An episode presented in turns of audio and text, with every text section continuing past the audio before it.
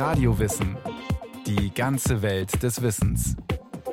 Ein Podcast von Bayern 2. Eine neue Folge von Radio Wissen. Seinen Tod wollten die Fans nicht akzeptieren. Und so war bald nach seinem Ende auf Hauswänden in New York zu lesen: Bird lives. Bird lebt. Bird, das ist Charlie Parker. Und sie hatten recht. Er lebt.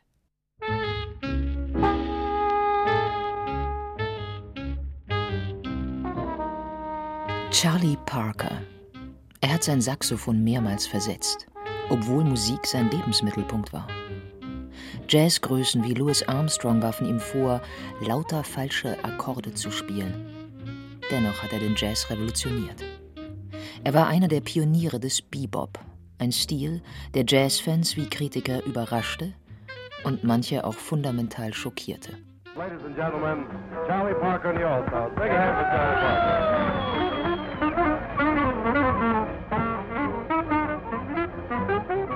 Charlie Parker hat die Musikwelt verändert, nicht nur den Jazz, indem er neue Wege ging.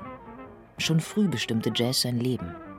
Geboren am 29. August 1920, wuchs Charlie Parker in Kansas City auf, das zu dieser Zeit eine wichtige Jazzstadt war.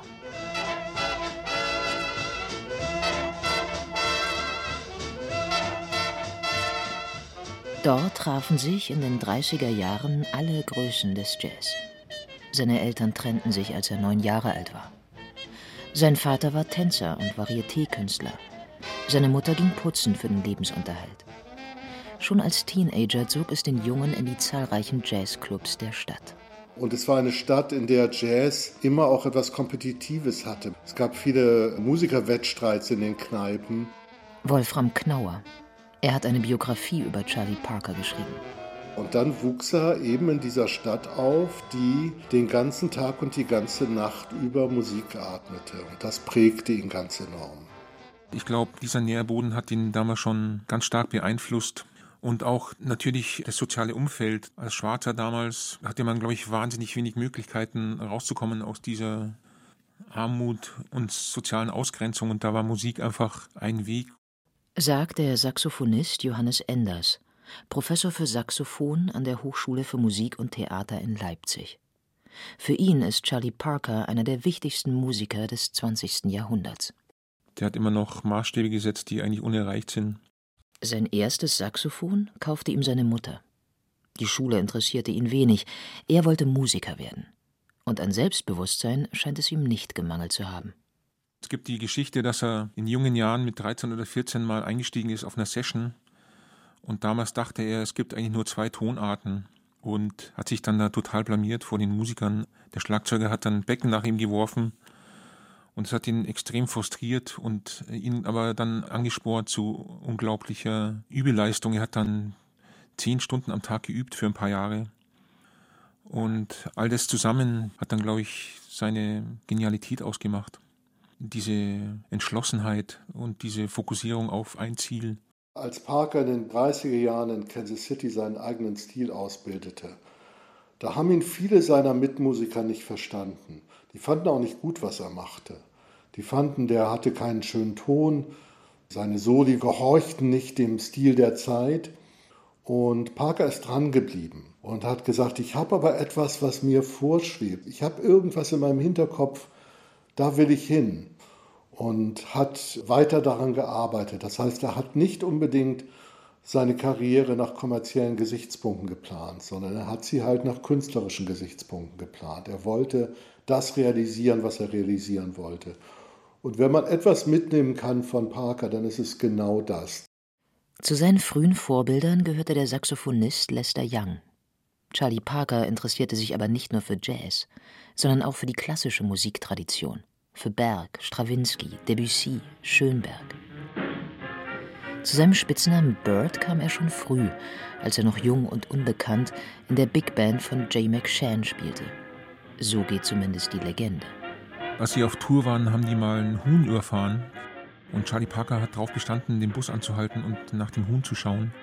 Und ein Huhn wurde damals auch Yardbird genannt, also ein Hoffvogel. Und dann hat Jay McShann ihm den Spitznamen Yardbird gegeben. Und daraus wurde dann Bird, die kurze Form. Aber es ist natürlich auch eine Referenz an seine Art zu spielen, über das ganze Register, dieses Flughafte und Fröhliche. So ist, glaube ich, dieser Spitzname zustande gekommen.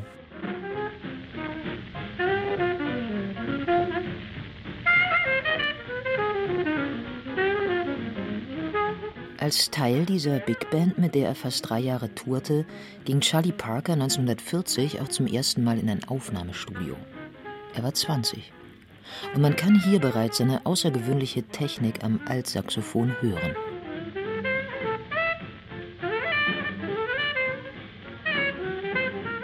Alles war musikalisch bedeutsam für Bird.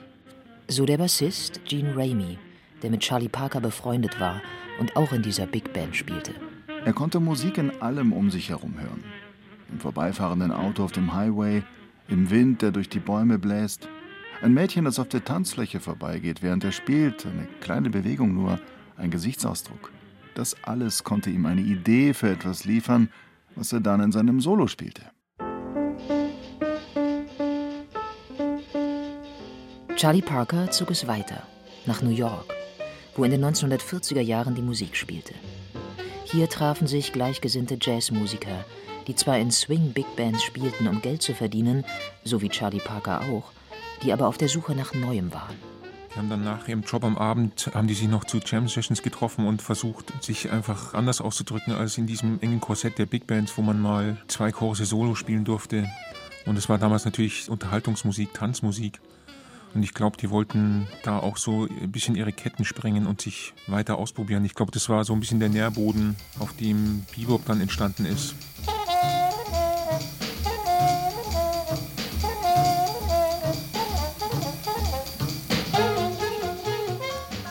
Zusammen mit dem Trompeter Dizzy Gillespie gehörte er zu den Frontfiguren des Bebop.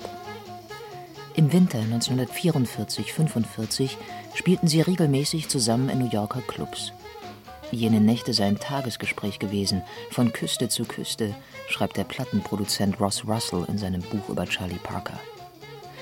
Wenn Big Bands in ihren Bussen in New York angekommen seien, hätten die jungen Musiker nichts Eiligeres zu tun gehabt, als dorthin zu gehen, wo die beiden spielten wie die Pilger nach Mekka.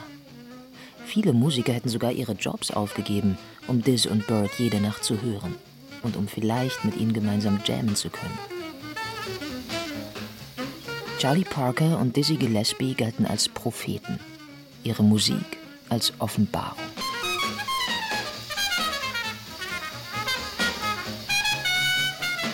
Parker und andere wollten das Improvisieren wieder stärker in den Mittelpunkt rücken und improvisieren bedeutet auch immer experimentieren. Das heißt, sie experimentierten insbesondere harmonisch, indem sie einfach schauten, wie komplex kann man Harmonien gestalten und ausgestalten, wie komplex kann man darüber improvisieren. Und noch etwas veränderte sich mit dem Bebop. Das Selbstverständnis der Musiker. Also ich glaube, Bieber war auch die Ablösung von Swing als Unterhaltungsmusik hin zur Kunstmusik und das hatte, glaube ich, auch was mit dem Selbstbewusstsein der Musiker zu tun. Die wollten, glaube ich, nicht nur Unterhaltungsmusiker sein und Dienstleister. Gerade für Schwarze war das, glaube ich, damals auch irgendwann eine undankbare Aufgabe. Die wollten ihre Musik auch als Kunst verstehen. Und das war, glaube ich, auch ein sehr wichtiger Aspekt, das Selbstbewusstsein der Musiker damals, dass es aufgewertet wird.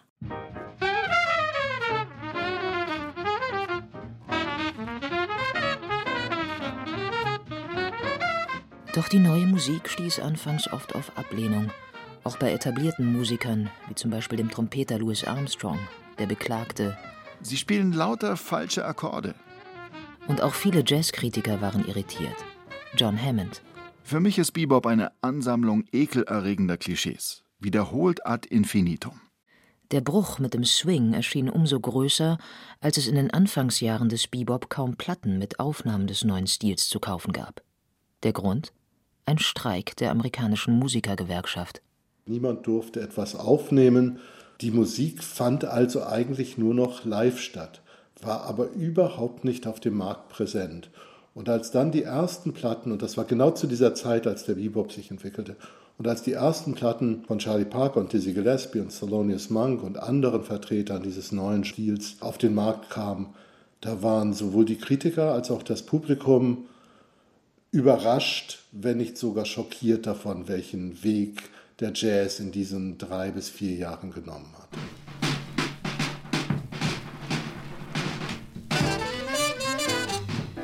Die Bebop-Musiker nutzten als Ausgangspunkt für ihre Improvisationen oft Standards der Swing-Ära, Musical- und Broadway-Melodien, Kompositionen von George Gershwin, dessen I Got Rhythm Grundlage zahlreicher Bebop-Titel wurde. Auch Charlie Parker entwickelte so seine Ideen.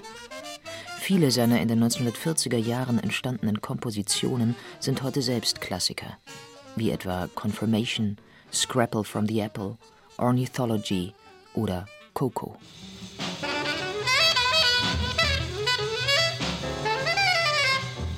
Ein Stück wie Coco ist ein hervorragendes Beispiel dafür, mit welcher Virtuosität Parker spielt. Es gibt verschiedene Aufnahmen, sowohl im Studio aufgenommen als auch in Live-Versionen. Das ist wahnsinnig schnell, was er spielt und es ist wahnsinnig schnell, wie er da Ideen entwickelt. Also das ist alleine schon von dieser physischen Schnellheit, von der Eile sehr imponierend.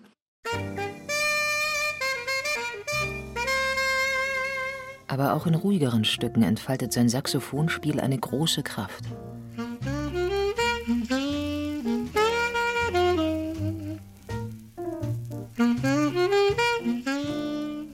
Stück wie Parker's Mood ist für mich das beste Beispiel dafür, dass Charlie Parker eigentlich ein Bluesmusiker war. Da gibt es so viele Phrasen drin. Wenn man sich die gesungen vorstellt, dann kann man fast einen Text dazu hören. Und tatsächlich hat es dann in den späten 40er Jahren verschiedene Sänger gegeben, King Pleasure, Eddie Jefferson und andere, die insbesondere auch Parker's Mood, aber auch andere Stücke von ihm mit Texten versehen haben. Und zwar nicht etwa die Themen, sondern die Improvisation. Und wenn man diese textierten Soli hört, dann hat man das Gefühl, das ist eigentlich alles gesungen, das ist Blues pur. Die Musik war Charlie Parkers Lebensmittelpunkt, auch wenn er dreimal heiratete, zum ersten Mal schon als 16-Jähriger in Kansas City und dreimal Vater wurde. Zu seinem unsteten Musikerleben gehörten auch zahlreiche Affären, die oft nicht länger als eine Nacht dauerten. Er war begehrt, erinnert sich sein Biograf Ross Russell. Seine sexuellen Energien schienen aus derselben Quelle zu kommen wie seine Musik und genauso unerschöpflich zu sein.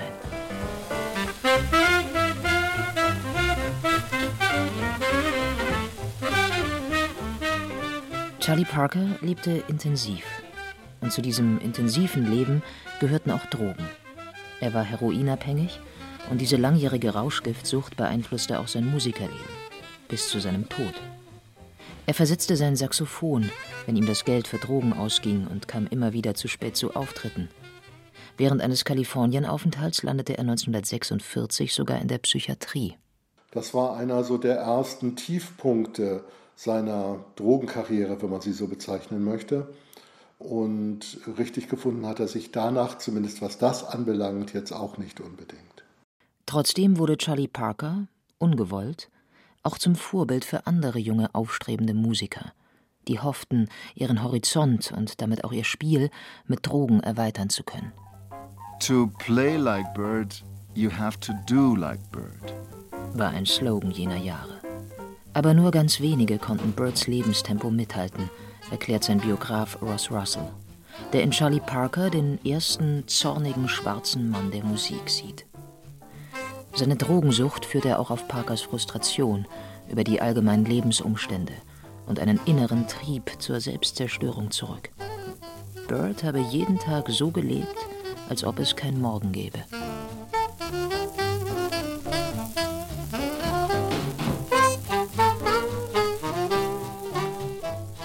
Durch die Musik konnte er sich zwar seinen Lebensunterhalt erspielen, und seine Reputation wuchs auch durch die regelmäßigen Plattenaufnahmen, aber nicht vergessen werden darf, dass zu dieser Zeit, in den 1940er und frühen 50er Jahren, in den USA Rassismus noch alltäglicher war als heute.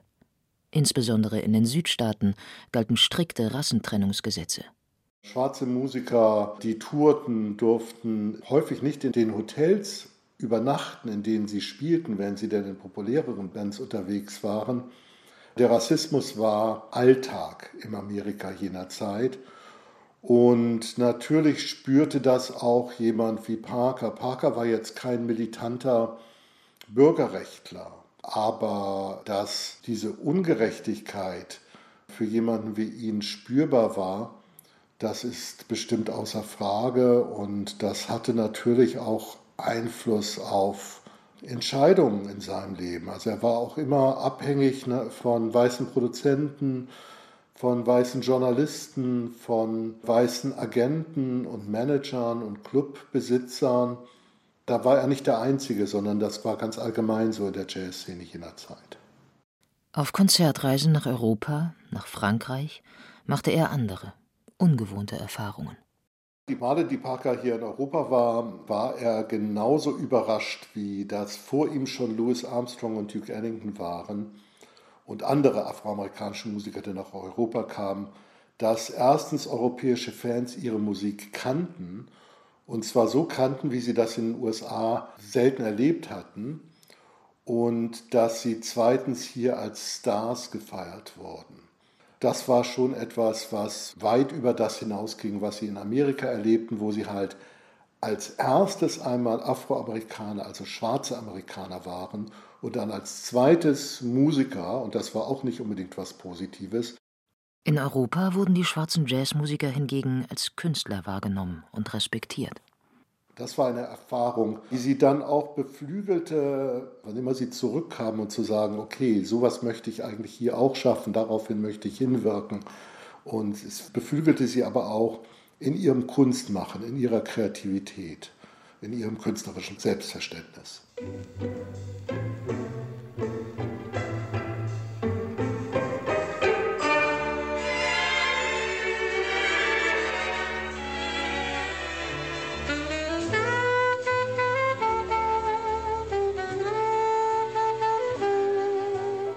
Viele der klassischen Charlie Parker-Aufnahmen stammen aus den 40er Jahren, als er noch jung war, aufgenommen für zwei kleinere Plattenfirmen.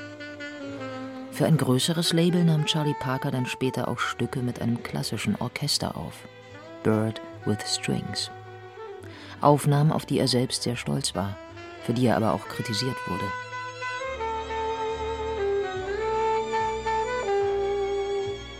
Man dachte, das seien kommerzielle Aufnahmen. Aber Parker hat das nie so gesehen, sondern er hat einfach eine andere Klangfarbe gesehen, über die er völlig anders spielen konnte als über der üblichen Rhythmusgruppe. Und ich glaube, das hat ihm klanglich ganz viel eröffnet. Danach hat er auch noch mal ein bisschen anders gespielt. In den 50er Jahren entwickelte sich der Jazz weiter. Hard Bop und Cool Jazz waren nun modern. Charlie Parker sprach zu dieser Zeit in Interviews davon, klassische Musik und Komposition studieren zu wollen. Er wirkte, als sei er auf der Suche nach Neuem. Trotzdem spielte er immer noch auf hohem Niveau. Johannes Enders. Also ich kenne eigentlich keine einzige schlechte Charlie Parker Aufnahme. Also er klingt immer gleich gut, man hört immer sofort, es ist Charlie Parker, diese starke Persönlichkeit im Spiel. Also manchmal hört man ja bei Musikern nach zehn Jahren klingt es so ein bisschen anders, aber diese Stärke, dieser Kern in der Musik, der ist immer da. Die Qualität ist immer gleich. Die Kreativität hört man eigentlich bis zum Schluss. Also bei Parker ist es nicht so wie bei anderen Musikern, die ähnliche Karrieren hatten wie er. An Billie Holiday denke ich jetzt zum Beispiel oder an Lester Young, die in den letzten Jahren ihres Lebens, wo man wirklich hörte, dass das die letzten Jahre ihres Lebens sind, weil sie einfach nicht mehr das Instrument, im einen Fall die Stimme, im anderen Fall das Saxophon zu bedienen konnten wie zuvor. Bei Parker habe ich das Gefühl, gab es Aufs und Abs, aber wenn Parker noch länger gelebt hätte, ich bin mir sicher, dass er aus seinem Stil auch weiteres entwickelt hätte. Nach dem Tod seiner Tochter 1954 geriet Charlie Parker in eine schwere Krise. Er versuchte sich das Leben zu nehmen ging in psychiatrische Behandlung. Seine Lebensgefährtin verließ ihn nach heftigen Auseinandersetzungen. Im Birdland, dem Club, der nach ihm benannt worden war, stritt er sich auf der Bühne mit seinen Musikern. Er war psychisch und physisch schwer angeschlagen. Durch seine Drogensucht, zu viel Alkohol und auch wegen Magengeschwüren, unter denen er schon länger litt.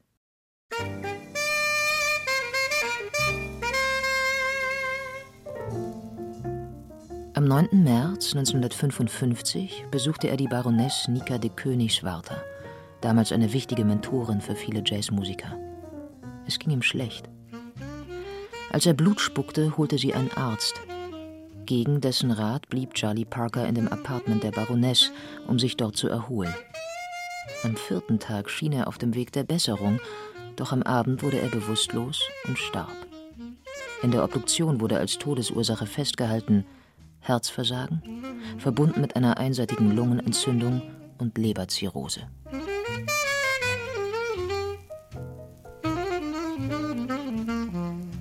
Bird lives.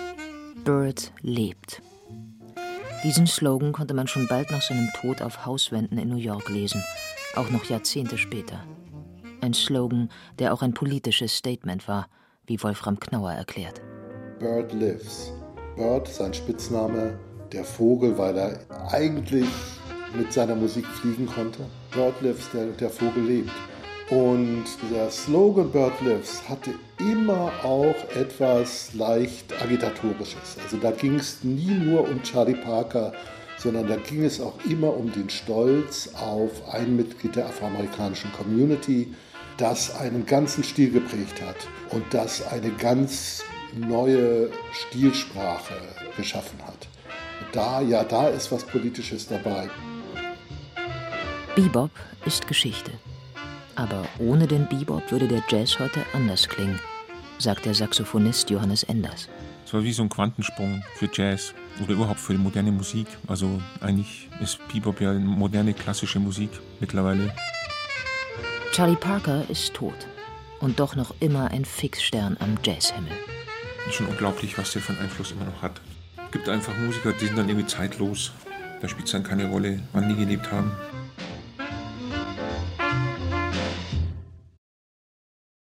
Das war Radio Wissen, ein Podcast von Bayern 2. Autor dieser Folge Georg Gruber. Es sprachen Katja Bürkle und Jerzy May. Ton und Technik Roland Böhm. Regie Kirsten Böttcher. Redaktion Nicole Ruchlack. Wenn Sie keine Folge mehr verpassen wollen, abonnieren Sie Radio Wissen unter bayern2.de slash podcast.